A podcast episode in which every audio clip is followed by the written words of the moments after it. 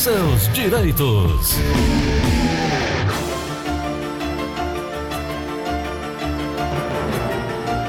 Nove horas 32 minutos em Fortaleza. Doutora, a chuva deixou a senhora chegar. Bom dia. Gleudson, eu te mandei uma mensagem hoje cedo, foi? Eu Vou vou, de de, barco. barco. Quando eu vi que eu, eu acordei 6h20, ainda tava tudo, Tudo escuro, preto, né? Tudo preto, escuro. olhava para um lado. Eu nunca pensei que ia estar do jeito que tá agora. É, eu cheguei no sol. Tava chovendo, fez sol e agora já tá fazendo chuva de novo. De novo, eu É um desci aqui chovendo. Tempo maluco esse, né, doutora? Malu- Bom dia, né? Bom dia, doutora. Coisa doido, doido, doido o tempo. Não... Eu cheguei para deixar os meninos no colégio embaixo d'água. que né? foi, Aline, que você riu? Aline hoje Os tá... horários tudo trocados. Ah, Sei não, viu? Sei não, viu, doutora? Doutora, é... Gleudson, Oi.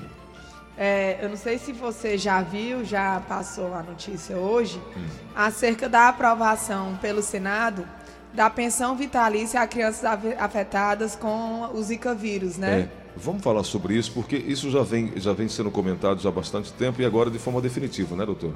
É, Gleudson. E, e é uma coisa que eu achei tão inteligente, porque assim, ó, é, nós já falamos aqui várias vezes, e isso afeta pessoas muito próximas da gente, de do LOAS, né?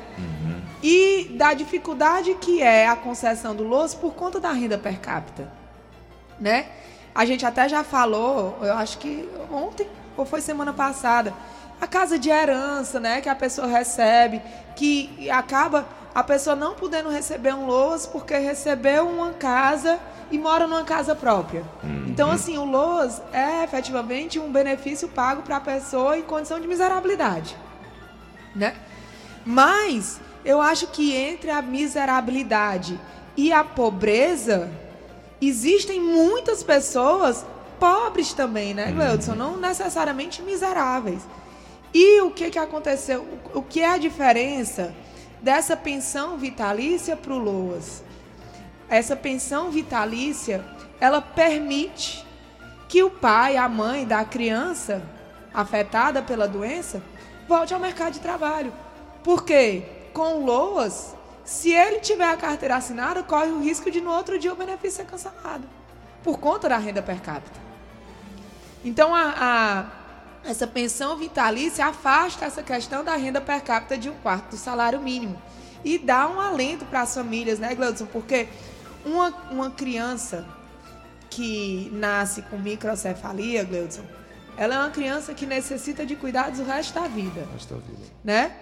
E nós sabemos que, por mais que seja um benefício para ajuda nesses casos, mil reais para pagar de transporte para consulta, de Remédio. consulta, de remédio, de tudo, Gleudson, nós sabemos que essa conta não fecha, né? De, de um aluguel, uma conta de luz, comida, né? O básico, né? o básico. Então, muitas são as vezes que os pais dessas crianças são forçados a voltar para o mercado de trabalho, mesmo necessitando estar em casa para cuidar da criança, que é uma criança que necessita de vigilância 24 horas por dia, mas tem que voltar para o mercado de trabalho. E aí volta na informalidade, com medo de assinar a carteira e ter o benefício cancelado. É verdade. E tudo isso é, vem é, é, é, de encontro à necessidade dessas pessoas. O plenário do Senado aprovou ontem, quarta-feira, dia 5, é, a medida MP provisória que 894 concede a pensão vitalícia no valor de um salário mínimo, ou seja, R$ 1.045, para crianças que nasceram com microcefalia decorrente do Zika vírus. O benefício será destinado às crianças nascidas entre 1 de janeiro de 2015 e 31 de dezembro de 2019. Não entendo o porquê dessa limitação. Será que em 2020 não vai nascer ninguém com esse problema? Eu entendo que eles estão dizendo que é porque teve uma epidemia, o governo federal, estadual e municipal não teve contingente suficiente para proteger a população disso naquele momento, né? Mas existem crianças que nasceram com microcefalia antes desse período e podem nascer posteriormente. Quem é que garante que não vai ter epidemia de Zika de novo? É, a- o projeto que prevê aí a pensão especial será mensal, vitalícia e intransferível. Não vai gerar pensão por morte, né? Não vai gerar pensão por morte. É um Exatamente. auxílio no valor de um salário mínimo mensal à pessoa com deficiência e ao idoso com 65 anos ou mais que não tem condições de se sustentar. Aquilo que a senhora falou na faixa da pobreza chamada, né? Exatamente. Embora seja destinado a crianças atualmente beneficiárias do BPC, não poderá haver acúmulo dos dois auxílios. Exato. Inclusive, Gleudson, na, na notícia que eu, eu peguei na- no Senado, né? No site do Senado mesmo, é, para a pessoa ser beneficiária dessa pensão vitalícia, inclusive se não. Acontece muito, né, Gleudson? Eu já bati isso aqui várias vezes. De a pessoa estar com a doença e o INSS negar e ter que ir para a justiça. Então, para receber a pensão vitalícia, tem que desistir do processo judicial do BPC. É, Não pode ter acúmulo. Não pode, não pode acumular. E, inclusive, ela só é paga no dia seguinte que é cancelado o benefício anterior. É, deixar isso claro. A medida provisória determina que o INSS e a empresa de tecnologia e informações da Previdência, que é o Dataprev. Terão de viabilizar as informações para pagamento da pensão dentro de 60, 60 dias. Vamos ver, né, Gleudson? Após Porque a o publicação papel, da o lei. papel aguenta É bonito, tudo, né? é. O papel aguenta tudo. De fato, Gleudson, uma família que tem uma criança com microcefalia, além do caráter alimentar que a gente Urgência, falou, né? né? É, é a questão de urgência. né? Doutora, um exame realizado, é, um, um exame realizado, realizando a perícia para checar né, a É para microcefalia fazer da o criança, nexo né? de causalidade entre a zika e a microcefalia, né? Porque Exatamente. tem que ser microcefalia proveniente do zika vírus. Também não dá direito ao abono ou pensão por morte, como a senhora já falou, Exatamente. só para deixar claro isso daí. E as pessoas precisam agora esperar a sanção presidencial para que isso seja publicado e após isso tem 60 dias para o pagamento. Não, não, não, não. Aí a pessoa tem que solicitar o INSS. Ah, já pode fazer a pensão- solicitação? Não, depois da sanção Depois da sanção. presidenciária, Ok. né? É, Presidenciária, ele é, é, a pessoa pode ir ao INSS solicitar Fazer a, a pensão perícia, né? vitalícia e solicitar a marcação de perícia. Que está dizendo aí que é no prazo de 60 dias. Eu, na, na minha vivência, e como já falamos aqui da- do, de como está o INSS, acho difícil o INSS conseguir cumprir esse prazo. É. Espero que façam, espero que deem prioridade para esses casos, né, Gleudson? Precisamos que isso aconteça, como a senhora já falou, é de extrema urgência né? e de caráter alimentar. Exato, Gleus. Na notícia que eu li, inclusive, pelo que eu entendi, existem algumas famílias que entraram contra o poder público pedindo indenização por conta da microcefalia, né? Por conta da ausência de proteção do Estado.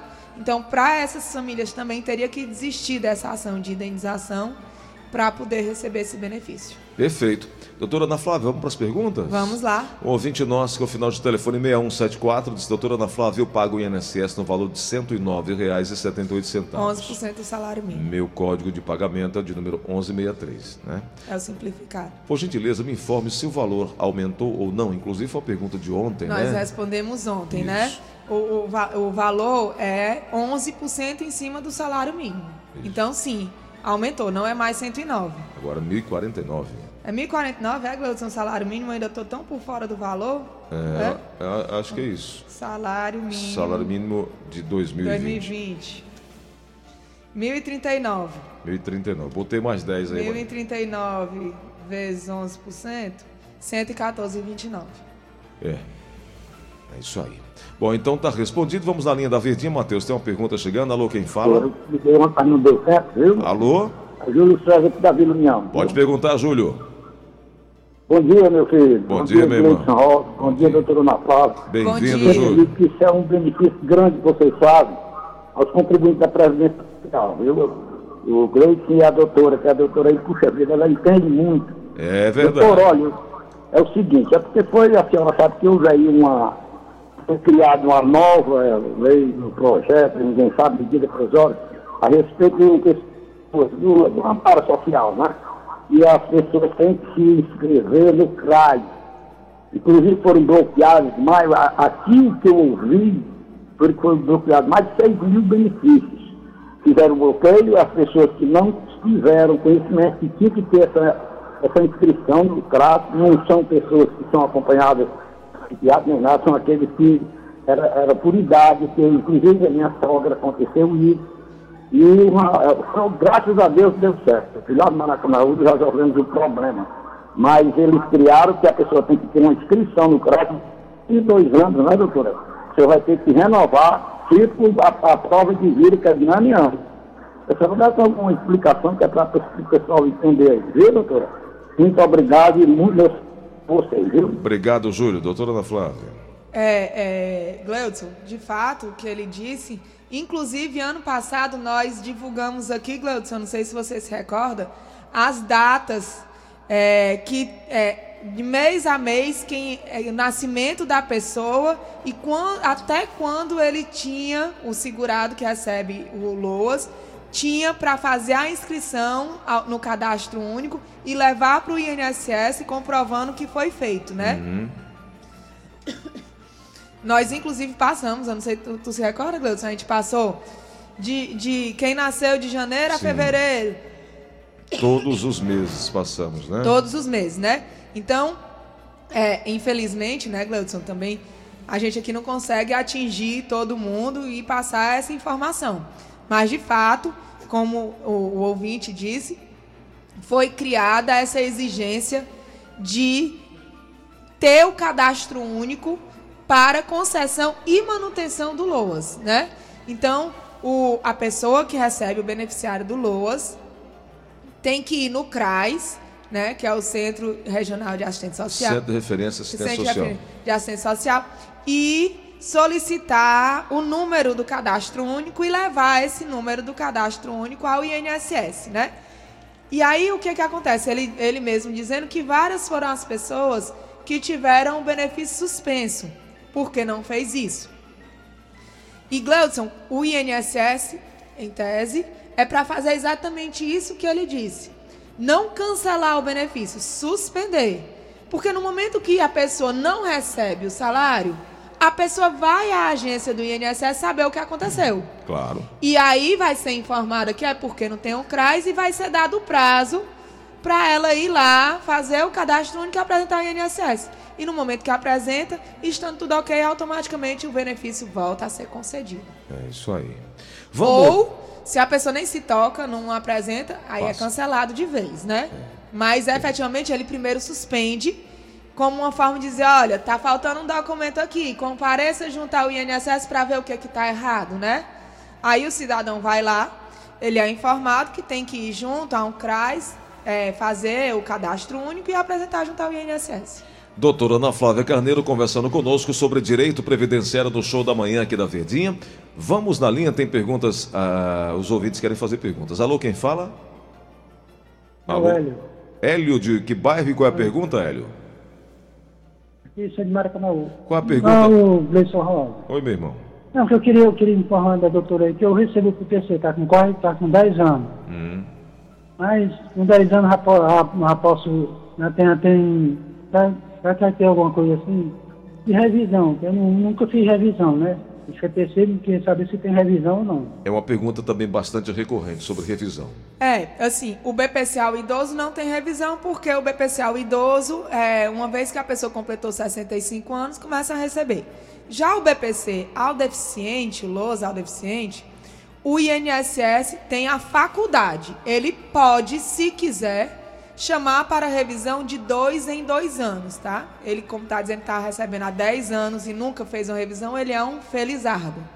Porque o INSS, vez por outra, é, faz multirão, Gleudson. Ele sai de município em município, convocando os beneficiários de BPC para passar por perícia revisional. Uhum. Uma vez constatada que a incapacidade permanece, não tem alteração nenhuma no benefício. Então, para ele está tudo certo. Tá tudo certo porque até hoje ele não foi convocado. Creio que ele continue doente. Mas o INSS de dois em dois anos pode chamar. Não é porque ele já recebe há 10 anos, entendeu? É, isso aí. Na linha da Verdinha, mais uma pergunta chegando. Alô, quem fala? Alô? É. Alô? Oi. Oi, quem é? É Fernanda, tudo bom, meu amor? Tudo bom, dona Fernanda, você tá bem? Tá com frio? Doutor. Ô, rapaz. Bom dia pra você e pra doutora. Tão difícil a pessoa reclamar de frio em Fortaleza, né não? Fernanda, você não sabe, se- é porque rádio ainda não tem mais, mas a doutora tá toda envelopada aqui com frio. Não é nem agasalhada, ela mas- tá- hoje ela tá Mas eu envelopada. vejo no, Instra- no Instagram. Ah, então vou fazer uma foto dela aqui para lhe mostrar no Instagram lá do Gleudson Rosa. É porque o Fernando, o povo aqui tá querendo matar a gente congelado. Fernanda, e qual a dúvida, querida? É porque a minha irmã, dia 9 de dezembro, deu entrada na aposentadoria dela por idade. Hum. Até hoje ainda estão em, uma- em análise. Ainda não recebeu nada.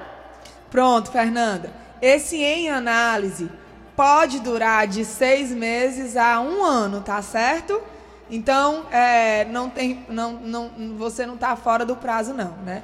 Como nós já dissemos aqui várias vezes, o prazo era para ser de 45 dias. Mas- Mas o INSS não está conseguindo cumprir esse prazo. E está até com o sistema meio travado, porque ainda não está atualizado de acordo com a reforma da Previdência. Meio travado é o jeito educado da doutora Ana Flávia falar. Tá travado mesmo, mais de dois, tá mais travado de 20 em meio, milhões né? de Tá processos. travado em é. meio, né? Ô, doutora, um ouvinte nosso, o Biratã Barros, ele disse que é aposentado desde 1998 e o INSS bloqueou o benefício dele, e alegando o princípio de fraude e que não teria direito à aposentadoria especial. Ele disse que recorreu, ficou provado que estava tudo certo e eh, mais ou menos em cinco anos, há cinco anos atrás isso ocorreu, mandou uma carta para comparecer, ele recebeu a carta para comparecer, mas o salário dele caiu, diminuiu e ele disse que tem uma advogada, recorreu eh, na justiça, mas não resolveu nada ainda. Ele está incomodado com isso e quer saber se pode fazer algo a mais. Ele tem 68 anos de idade, é aposentado por tempo de serviço com sa- insalubridade, por ser motorista de caminhão e também de ônibus. Que eu- pelo que eu entendi aí, Gleus, o que foi aconteceu? Ele conseguiu a aposentadoria especial, Isso. Fizeram revisão e encontraram indício de fraude. E aí diminuiu o valor. E aí devem ter afastado a insalubridade do tempo dele. E passou a receber. E aí ele passou a receber a aposentadoria por tempo de contribuição, que aí incidiu o fator previdenciário, por isso que o benefício dele voltou a ser ativo, mas não no mesmo valor, né? E eu creio que ele tenha procurado um advogado e entrado na justiça para que seja mantido o benefício anterior, É reconhecida a insalubridade. Sim, é possível, totalmente. Então, totalmente possível. A advogada que ele contratou tem essa. Tem essa faculdade, essa- né? Tem essa, tem, essa ela pode, ela pode sim entrar na justiça pedindo o restabelecimento da aposentadoria especial e provando a exposição ao agente insalubre, tá? Perfeito. Vamos na linha verdinha, Matheus. São 9h49. Alô, quem fala? Alô? Oi. Alô? Oi, quem fala? Bom dia, Mariana. Tudo bom, Mariana? Olá, tudo bem? Seja Bom dia, doutora. Seja Bom bem-vinda, dia. viu, Mariana? Você fala de que bairro e qual é a pergunta? É, bom dia, eu falo aqui da Sapiranga e eu tenho uma dúvida para que a doutora venha me tirar se for possível. Por favor, pode falar. É, há algum tempo a gente já andou conversando também aqui pela rádio com a doutora por conta de um benefício de assistência ao idoso que a gente deu entrada para minha mãe, no dia 16 de janeiro de 2019. Depois de um ano, é, o INSS entrou em contato conosco dizendo que estava faltando alguns Algum documento, documentos. cumprir exigência. É. exi- exi- Pronto, isso mesmo. Fomos no CRAS, pegamos toda a documentação e levamos de novo para o INSS. Quando foi agora, esse mês, é, entraram em contato conosco dizendo que o, o benefício dela foi indeferido, ou seja, não foi aprovado, né? Certo. E aí ela já tem é, 66 anos. Aí eu queria saber da doutora se a gente tem que deixar isso para lá ou a gente tem que entrar uma ação, tem que entrar com advogado, como é que a gente faz? Segunda opção, sempre. Recorrer. Não pode deixar pra lá nunca. Se ela tem mais de 65 anos e tem como comprovar que é pobre na forma da lei, que tem a renda per capita inferior a um quarto do salário mínimo, vai pra justiça, tá? Não deixe pra lá não, de jeito nenhum. Se se comprovar que preencheu os requisitos, o INSS tem a obrigação de pagar o benefício. O Doutora. problema é esse, Gleudson. Que a idade comprova com identidade, né? A renda per capita existe... Hoje em dia, Gleudson, antigamente era muito fácil porque não existia computador, né? Hoje em dia, os sistemas estão todos cruzados. Então, o INSS já sabe, já tem o um sistema com o Detran, sabe se a pessoa tem carro no nome, todo, toda a operação imobiliária, toda a operação imobiliária de aquisição de imóveis é passada para a Receita, que, que é o mesmo sistema que o pagamento do INSS é através da Receita. Então é tudo interligado, Gleudson. Hoje em dia não se esconde mais nada. Tem a ligação com o Ministério do Trabalho, que sabe se os familiares são trabalham de carteira assinada ou não, que é por isso que eles ainda fizeram essa exigência do CRAS, no cadastro único. É porque é para formar o núcleo familiar. A- Essa família, quem é que está aqui dentro? Aí eles pegam o núcleo familiar e aí leva a informação do cadastro único com o núcleo familiar e já no, IN- no INSS quais são o- o- as rendas das pessoas que moram na casa, entendeu? É isso então é tudo interligado. Uma teia. É muito difícil burlar a questão da renda per capita, né? Então, assim, é, se a pessoa é pobre na forma da lei, é pobre na forma da lei. Não tem como dizer que é e não sei, entendeu? O Nilson da Aerolândia diz que o pai faleceu, a mãe ficou com a pensão do INSS, pensão por morte. Morte. Né? E aí ele quer saber se ela tem direito à pensão integral do pai. Ele quer saber se a mãe tem direito ao valor integral da pensão. Não tem. né? Depende da época que ele morreu. É, doutora. É. É, É, ele aqui não falou. A renda dele era 1.983 reais. Porque é, antigamente era. Aí teve mudança, aí passou a 50%, mais 10% para cada, bene, para cada é, beneficiário, né? Que aí. Porque antigamente, Gleudson, era 100%, né? Uhum. Os dois mil reais, quase aí. Digamos que ela tivesse seis filhos, era dois mil reais por seis filhos. E ela? À medida que os filhos fossem atingindo a maioridade, a integralidade ia ficando para ela, de forma que sempre continuaria nos dois mil, né? Hoje em dia, como é? É 50% mais 10% para cada filho. Hum, tá. Para Seria- cada dependente. Então ela começa em 60%, 50% mais 10% dela. E os 10% de cada filho. menores de idade. À medida que eles vão atingindo a maioridade, ela vai perdendo aqueles porcentos. Voltando pro. até 60%. chegar nos 60%. É. Então, isso tudo depende da data do óbito, que é o, é, que é o, o momento, Foi- que é o fato gerador do benefício. Ele morreu em 20 de outubro de 2019. Ah, foi ano passado, já estava valendo essa regra. Então é 60. Não é integral. Não é integral. Não é integral. Então tá aí, tá respondido para os nossos, nossos ouvintes. Doutora Ana Flávia Carneiro, eh, muito obrigado por você ter participado hoje conosco. 3244-6025, 3244-6025, 99686-3123. Olha aí, saiu num fôlego Faz só. chuva. 99683 9686. 996-86-3123 e 3244-6025, os contatos da doutora Ana Flávia Carneiro, para que você possa também tirar as suas dúvidas iniciais.